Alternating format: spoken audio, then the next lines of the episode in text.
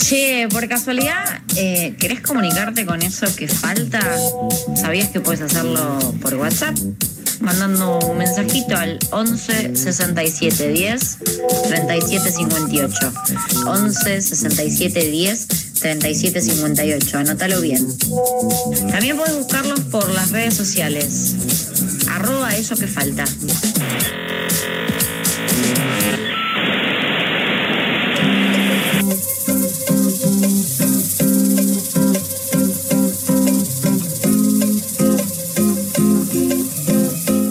Cuando son las 3 menos 25 de la tarde, dijimos que íbamos a hablar del precio de la carne. Y para eso vale recordar, primero, que la semana que viene se cumplen los 30 días del cierre de comercio de exportación de carne vacuna que dispuso el presidente Alberto Fernández ante las últimas escaladas de precios ya muy fuertes hasta incluso en los cortes conocidos como los más populares, los más baratos.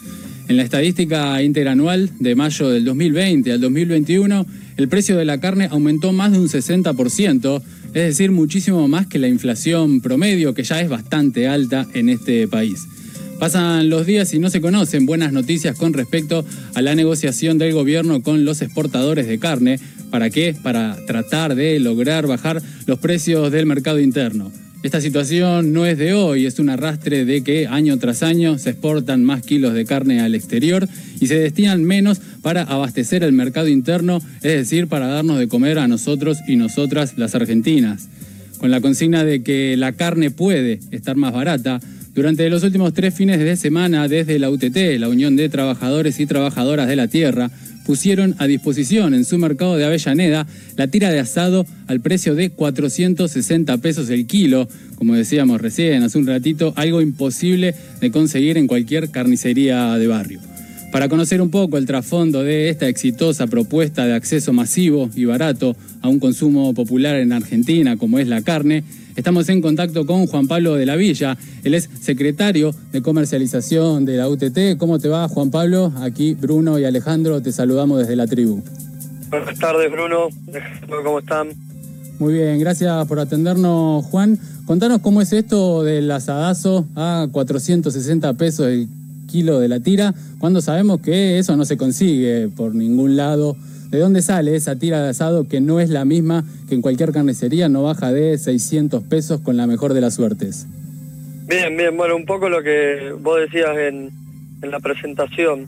Venimos, desde la UTT venimos hace muchos años y hemos hablado con ustedes en distintas ocasiones, pensando y llevando adelante estrategias que básicamente lo que, lo que buscamos es reducir el costo de producción de los alimentos y llegar a al, conjunto de la sociedad con precios más baratos eh, en, las frutas, las verduras, en otros alimentos y este último tiempo también avanzando eh, con la propuesta de la carne. Y lo del asadazo es un poco eso en función también de, demostrar en medio del conflicto que estamos atravesando eh, que la carne puede estar más barata y también que debe estar más barata, que es necesario construir estrategias de comercialización políticas públicas también que, que permitan que el precio de la carne en este, en este caso baje y para eso, bueno, el asadazo que llevamos adelante durante tres fines de semana seguidos, en el último vendimos 3.000 kilos de asado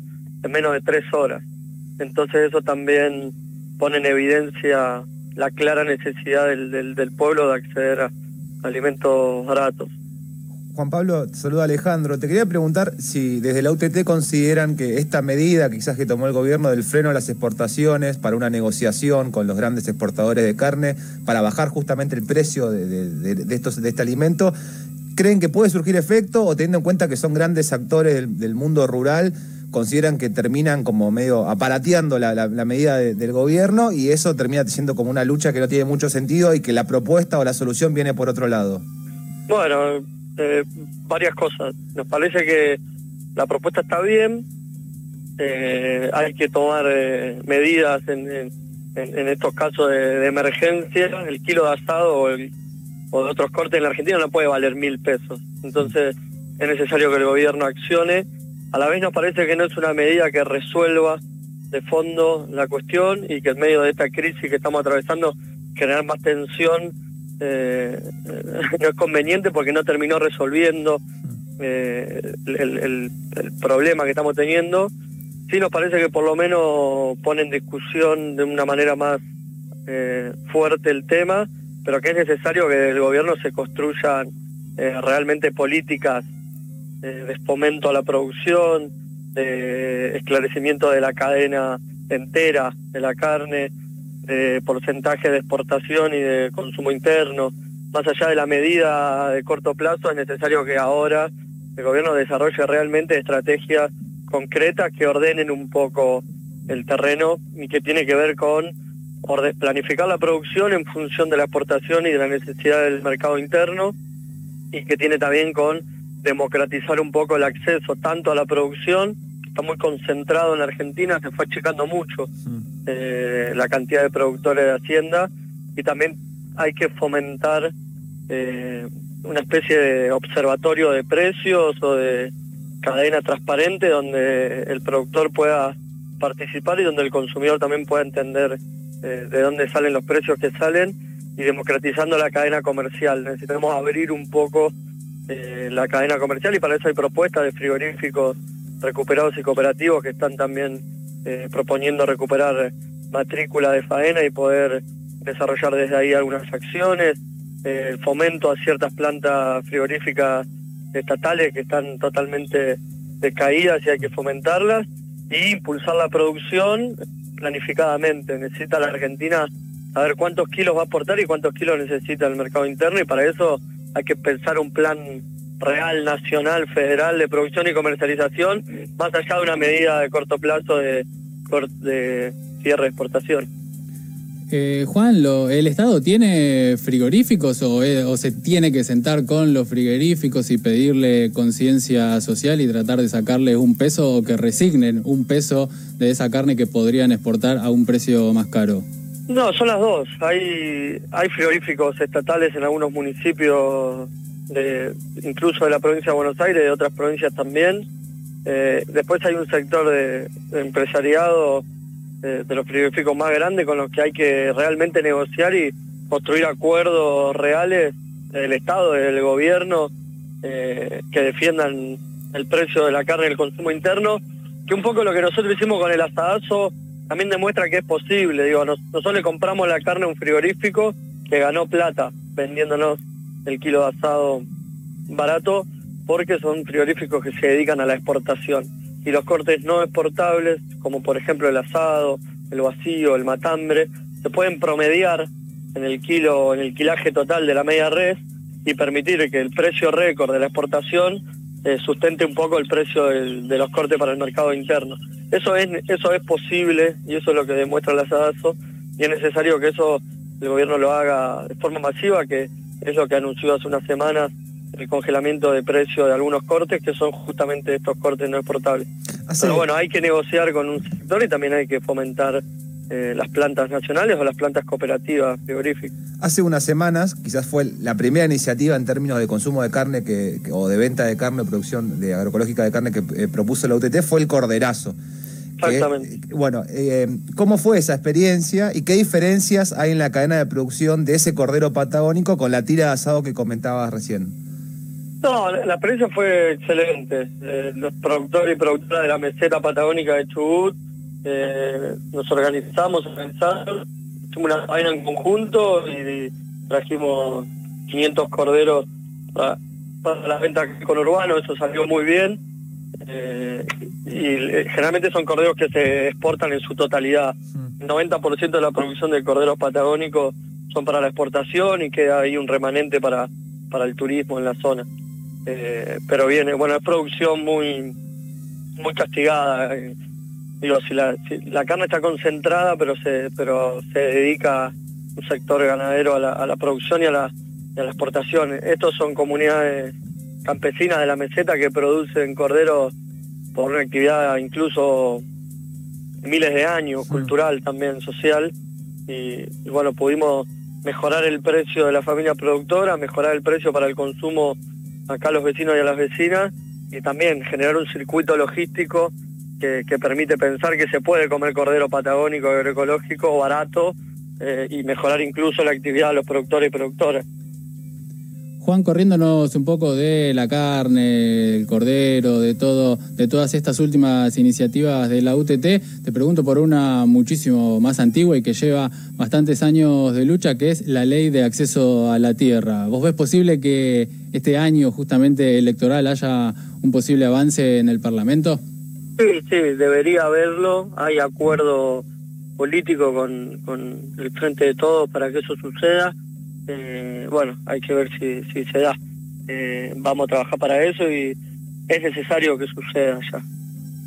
Juan, hace, un, hace unos, unos meses ya eh, nos sorprendimos varios con una acusación que, bueno, no, no nos sorprendemos de, la, de quién hace la acusación, sino el, a quién era el destinatario de la, ex ministra de Seguridad, Patricia Burrich, hablando, y también Florencia Arieta, hablando de una supuesta mafia que hay en el mercado central, donde hay productores que no podían vender sus productos. Estaba metido en esa acusación, digamos que esos, esos humos que venden en Twitter ciertos personajes de la política argentina, estaba metido a la UTT. Digo, más, más allá de, eso, de esa acusación que no tiene quizás mucho sentido charlar al aire, ¿cuál es la experiencia que están llevando adelante adentro del mercado central? ¿Qué se encontraron? ¿Qué tipo de balance pueden hacer? Bueno, el central es un desafío tremendo para la organización. En abuela ahí al mando de, del espacio viene transformando un montón de cosas. Es un lugar que necesitaba luz, que necesitaba claridad y transparencia. Están llevando adelante un montón de acciones, de número dos o tres, como para no hacerlo muy largo, pero desde la construcción de un área de alimentación segura y soberana que piense en el mercado más grande de América Latina, la alimentación. Eh, un laburo tremendo de compostaje de los kilos y kilos y miles de kilos diarios que se tiran de, alimento, con una planta de reciclado de todo eso, eh, acuerdos de precio, el compromiso general de abastecimiento entre operadores y verdulerías, con una cadena ahí de transparencia para, para que los vecinos decían puedan ir a ciertas verdulerías a encontrar el precio de las verduras más baratos la generación de un registro de productores a nivel nacional, digo, bueno, un montón de acciones que buscan fomentar la agroecología, eh, mejorar el mercado en su institucionalidad y en sus circuitos, y también garantizar el abastecimiento y el, y el precio. Che, Juan, ¿de qué se trata esto que leí de la mesa agroalimentaria que lanza la UTT mañana junto a otras cooperativas eh, federadas en FECOFE y junto también al Movimiento Nacional Campesino Indígena? Bueno, mañana eso, lanzamos la mesa agroalimentaria por la soberanía alimentaria junto a FECOFE y al MNCI, eh, entendiendo que en la Argentina es necesario construir un espacio de representación de la ruralidad, pero bueno, del campo que alimenta, del campo que, que produce y que comercializa alimentos para el consumo interno, que, necesita desarrollar la agroecología como herramienta de transformación y de democratización y en ese marco y en el contexto de lo que estamos viviendo, bueno, ese armado político para, para también seguir planteando y construyendo propuestas de políticas y, concretando también y materializando cientas experiencias que venimos haciendo de conjunto, también para demostrar que necesitamos construir una representación de un campo más legítimo que, que produzca alimentos en función de la necesidad de la Argentina. Juan, la última te queríamos hacer, y es de interés personal y también de gente conocida que siempre se queda medio manija con los asadazos, es preguntarte si hay asadazo de nuevo, si están proyectando otro asadazo. No, por ahora no, lo hicimos durante los tres, cuatro fines de semana que duró el cierre de exportaciones y que el lockout ganadero redujo la venta de carne en el mercado interno con el paro. Entonces esos cuatro meses lo hicimos en función de, estar al servicio del conjunto como, como respuesta también, pero no, por ahora no. Sí estamos desarrollando, está bueno contarlo, eh, la articulación directa con productores y productoras ganaderos de Lincoln, de Tres Arroyos, de varios pueblos de la provincia de Buenos Aires, que vienen transitando la agroecología desde el Renama. Y bueno, estamos armando el circuito para que dentro de poco en los espacios de comercialización del UTT también se encuentre carne. Juan, te agradecemos mucho la comunicación y nada, como siempre vamos a seguir en contacto ahí dialogando con, los compañeros y las compañeras de UTT. Un abrazo muy grande y nuevamente gracias por la comunicación. Bueno, un abrazo a ustedes, eh, gracias. pasó Juan Pablo, eh, Juan Pablo de la Villa, de secretario de comercialización de la UTT, charlando un poco ¿no? de los asadazos, éxito eh, rotundo.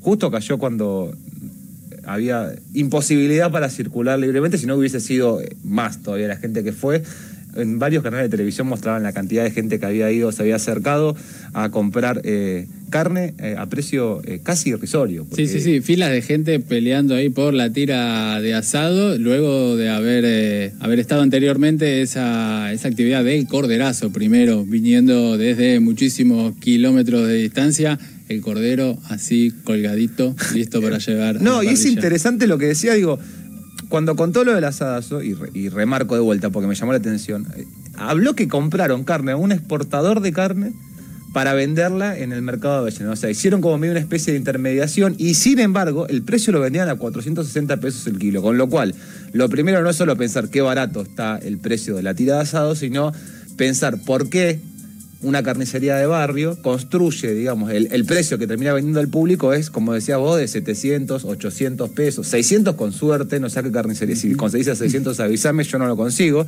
Digo, ahí hay que desarmar ese precio y ver cómo se elabora.